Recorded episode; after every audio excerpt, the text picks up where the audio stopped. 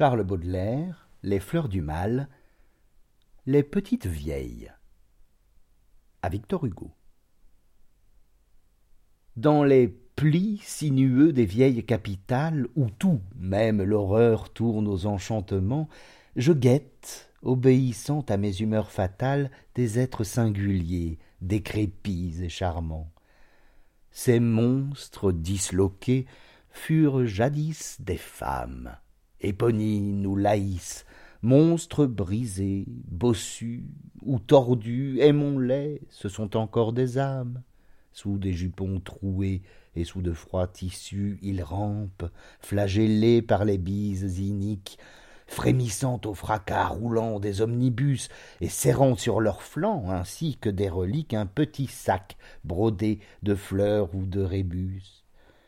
Ils trottent tout pareil à des marionnettes, se traînent comme font les animaux blessés, ou dansent sans vouloir danser, pauvres sonnettes, ou se pend un démon sans pitié.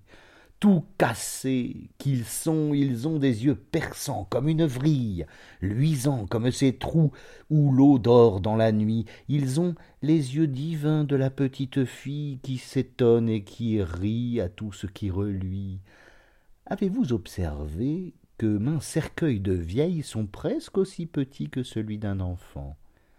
La mort savante met dans ces bières pareilles un symbole d'un goût bizarre et captivant, et lorsque j'entrevois un fantôme débile traversant de Paris le fourmillant tableau, il me semble toujours que cet être fragile s'en va tout doucement vers un nouveau berceau à moins que, méditant sur la géométrie, je ne cherche, à l'aspect de ces membres discords, combien de fois il faut que l'ouvrier varie la forme de la boîte où l'on met tous ses corps.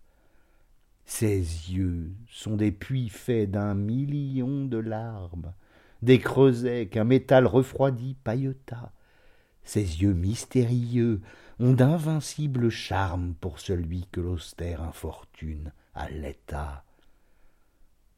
Des Frascati défunts, Vestale et Namouré, prêtresse de Thalie, hélas, dont le souffleur enterré, c'est le nom célèbre évaporé que Tivoli jadis ombragea dans sa fleur, toutes m'enivrent, mais parmi ces êtres frêles, il en est qui, faisant de la douleur un miel, ont dit au dévouement qui leur prêtait ses ailes Hippogriffe puissant, mène-moi jusqu'au ciel.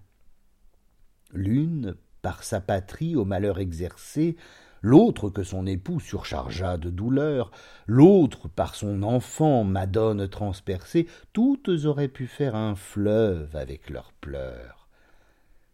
Ah. Que j'en ai suivi de ces petites vieilles une, entre autres, à l'heure où le soleil tombant ensanglante le ciel de blessures vermeilles, pensive s'asseyait, à l'écart, sur un banc pour entendre un de ces concerts riches de cuivre dont les soldats parfois inondent nos jardins, et qui, dans ces soirs d'or où l'on se sent revivre, verse quelque héroïsme au cœur des citadins, celle-là, droite encore, fier et sentant la règle, humait avidement ce chant vif et guerrier. Son œil parfois s'ouvrait comme l'œil d'un vieil aigle, son front de marbre avait l'air fait pour le laurier.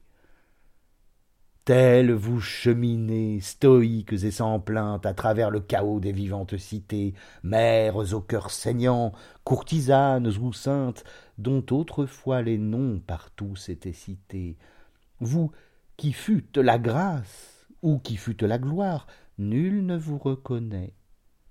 Un ivrogne, un civil vous insulte en passant d'un amour dérisoire, sur vos talons gambade un enfant lâche et vil, honteuse d'exister, ombre ratatinée, peureuse, le dos bas, vous côtoyez les murs et nul ne vous salue, étrange destinée débris d'humanité pour l'éternité mûre.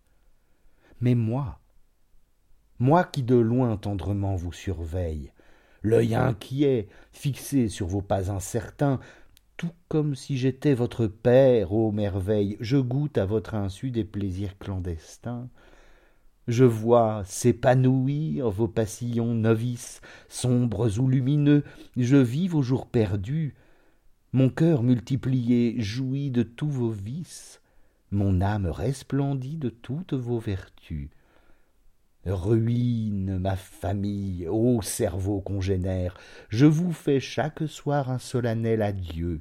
Où serez-vous demain, Èves octogénaires, sur qui pèse la griffe effroyable de Dieu?